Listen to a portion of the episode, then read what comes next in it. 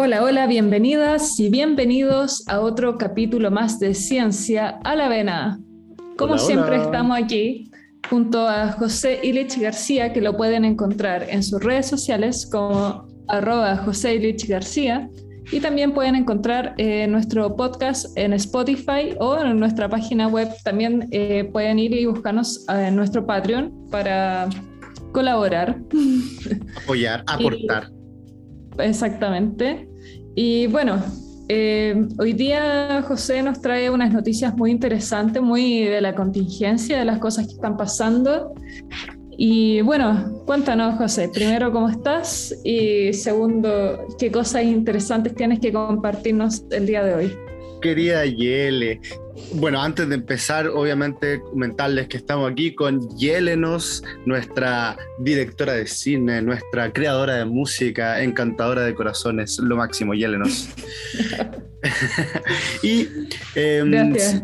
Tenemos hartas noticias que hablar. Bueno, esto es nuestro primer eh, capítulo donde estaremos solo nosotros, que así se va a mantener de aquí adelante, porque no sé si se, lo, si se perdieron el capítulo pasado, pero eh, Lore ha dejado el equipo de Ciencia la Vena. No, no nos peleamos ni nada, pero tuvo que dejarlo por razones personales.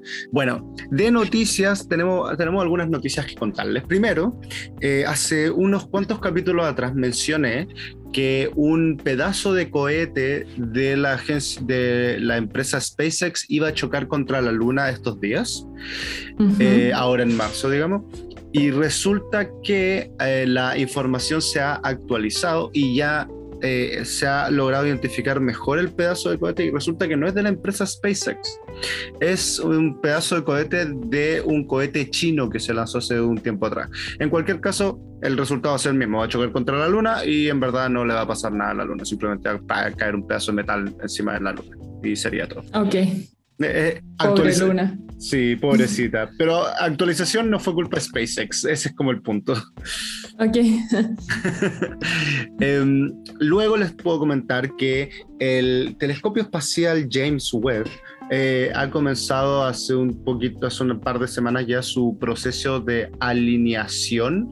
¿Qué quiere decir esto?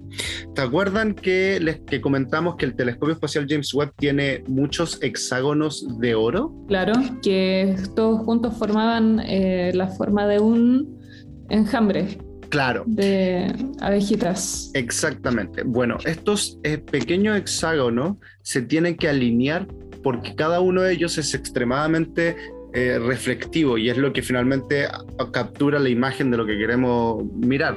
Entonces, cada uno de estos hexágonos se tiene que alinear, cosa de que todos estén mirando de la forma correcta al lugar. Y ese proceso es muy lento. Cada hexágono se mueve milímetros por día, ¿cachai? Es muy, muy lento. Y bueno, ese proceso ha empezado y ya tenemos las primeras fotos del James Webb. Entonces, si uno las busca en internet, va a ver un montón de puntitos. Eh, y todos esos puntitos en verdad son una misma estrella y están lentamente Oh. calibrando para que todos esos puntitos eventualmente se junten en uno. Y así es como están alineando los espejos. Mira. Viola. Oye, quiero corregir algo. El enjambre es como la, como todo el conjunto de las abejitas, ah, como el la panal colonia de las tú. abejas. Claro, Claro. eso es lo que quiero decir. De hecho, creo que el, el término más correcto es celda real o celda. Mira, ahí está. Perfecto, perfecto. Ahí estamos. Ahí lo tienen corregido. Muy bien. De hecho, sí, tienes toda la razón. Pues enjambre es como las abejas que, que están ahí, ahí volando. Creo que son las colonias, sí. Claro, claro, claro. Eh, bueno, también les traemos noticias sobre la eh, actual guerra de, Ucra- de Ucrania. O, eh, nuevamente nosotros no somos analistas políticos, pero sí están pasando cosas relacionadas con la ciencia ahí. Entre ellas es que hubo un incendio en una planta nuclear. Uy, Yo la semana pasada dije como, yo creo que no es mayor problema las plantas nucleares en Ucrania, no va a pasar nada. Y ¡pum! Pasaron cuatro o cinco días y hubo un incendio en una planta nuclear. Y me tengo que comer las palabras. Mira, te, te quiero hacer una pregunta porque con respecto a eso, como que justo vi hoy día en una noticia que si esto, como si ese mismo incendio llega a mayores, puede ser como una catástrofe de tres veces la magnitud de Chernobyl. ¿Qué tan cierto es eso? Es, es- eso era cierto. ¿Por qué era? O sea, era cierto porque primero que nada, esta era la planta nuclear más grande eh, de toda Europa. Entonces era bien grande, básicamente. Pero el incendio ya fue apagado. Entonces ya no es como que puedes hacer el desastre nuclear, porque ya se controló el, problema. Pero si pasaba mayores, podría haber sido un desastre súper grande si es que llegaba a dañar el, o sea, el, el, lugar donde estaba almacenado el combustible nuclear, digamos. Claro.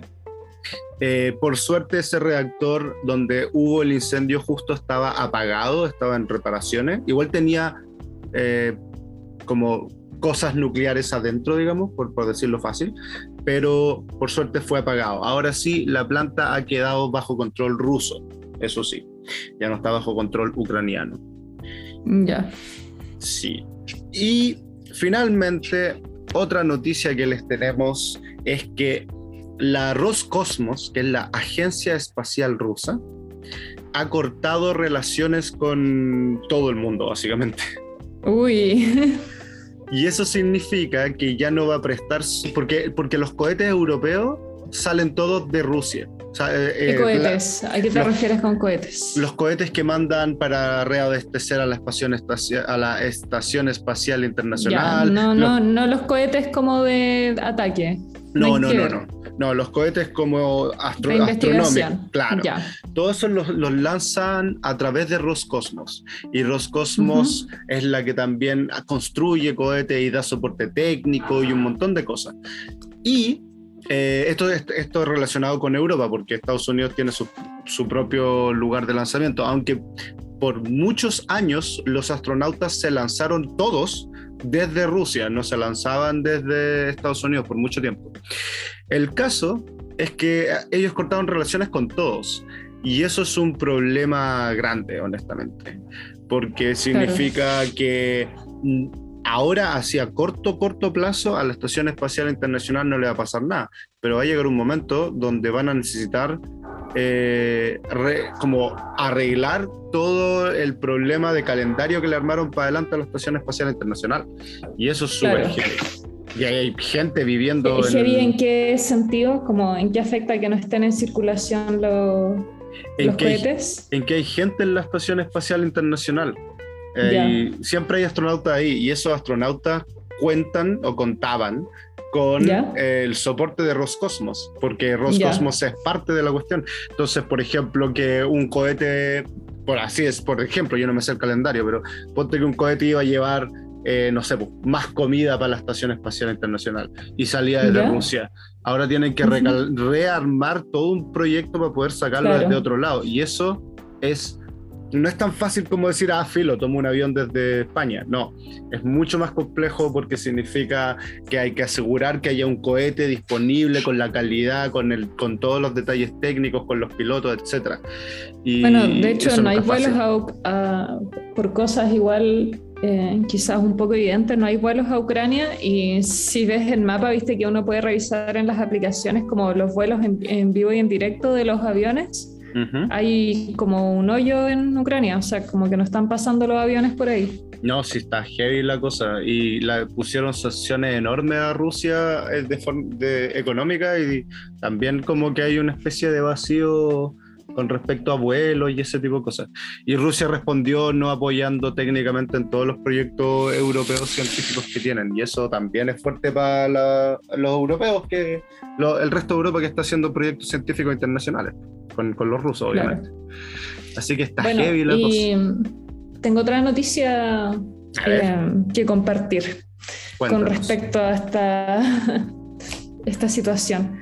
Bueno, resulta que... Eh, como en forma de protesta, por decirlo de alguna forma, en cuanto a la industria del cine.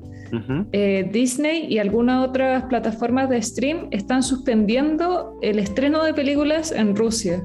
Mm. Entonces ahí también se está generando todo un debate porque también eso es un incumplimiento de contrato, pero esto también se entiende como una excepción.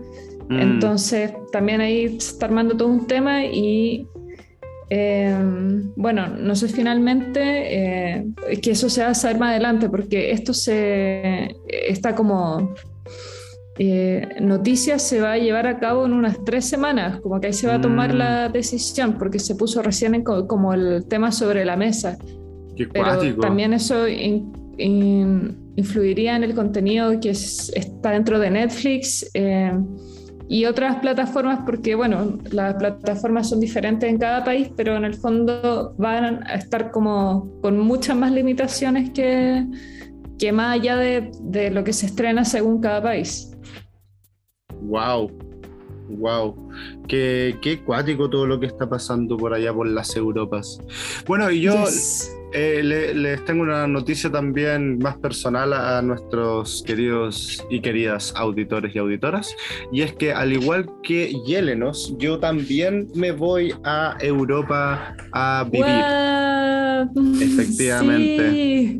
Sí, ¿Te vienes para que- acá? ¿Te vienes a las Españas? No, No, me- sí, me yo sería no. maravilloso, pero eh, el 24 de abril em, parto viaje a Alemania, así que eh, algo bueno de todo esto es que vamos, o sea, para mí es bacán, pero también para el podcast es que Vamos a vamos, poder estar más tranqui con el, el tema de los horarios, porque acá hay que Exacto. hacer eh, malabares con el horario. sí, pues Yele está a cuatro horas en el futuro, así Yes. que va a ser maravilloso poder estar en el mismo horario. Estar en el futuro también. Estar en el futuro con Yelenos, sí. Eh, Hablando de futuro y de saltos temporales, vamos a eh, estar hablando de eso en nuestras próximas cápsulas. Es cierto, es cierto, porque se nos viene una invitada fantástica que es la maravillosa Solmar Varela, que es eh, Sí. físico, ella estudió física teórica, es, profesor, es académica de, en una universidad de Yachay en Ecuador, está además eh, como fellow, que es un cargo de investigador o investigadora en este caso, en Ujú. la Universidad TUU Dresden, que está en Alemania, que es justamente la ciudad a, la don- a donde yo me voy en Alemania, así que vamos a ser vecinos con Sí. Solmar. Amo. Sí, así que está re, re bueno. Y bueno, en la otra cápsula que vamos a estar hablando, Yele. Bueno, también vamos a seguir dándole vuelta al tema porque vamos a estar hablando sobre la película Tenet, que está dirigida por Christopher Nolan y que está asesorada científicamente por la misma, el mismo científico que estuvo, eh, del que estuvimos hablando, que asesoró la película Interestelar. Exacto. Así que, bueno, eso también va a estar muy interesante y vamos a estar ahí hablando del desglose porque es una película que podría ser bastante confusa, entonces vamos a darle un poco de orden. Efectivamente. Y aparte que el tema físico de fondo de Tenet es la termodinámica, de lo cual Ujú. eh, nuestra querida profesora Mar sabe muchísimo. Entonces, justamente vamos a invitarla a ella a que se una a la conversación sobre Tenet. Así que va a estar muy bueno esto. Maravilloso. Bueno, nos estamos viendo entonces y quedan absolutamente invitadas e invitados a seguir compartiendo en las próximas cápsulas de nuestro programa. Sigan a José Illich en arroba José Illich García y por supuesto sigan este podcast en la plataforma de Spotify y pueden pasar a ver nuestro Patreon cuando quieran. Nos vemos y por supuesto sigan a Yelenos en arroba Yelenos y por supuesto un saludo a Fundación 42 por eh, darnos esta plataforma. Saludos, chao chao. Chao.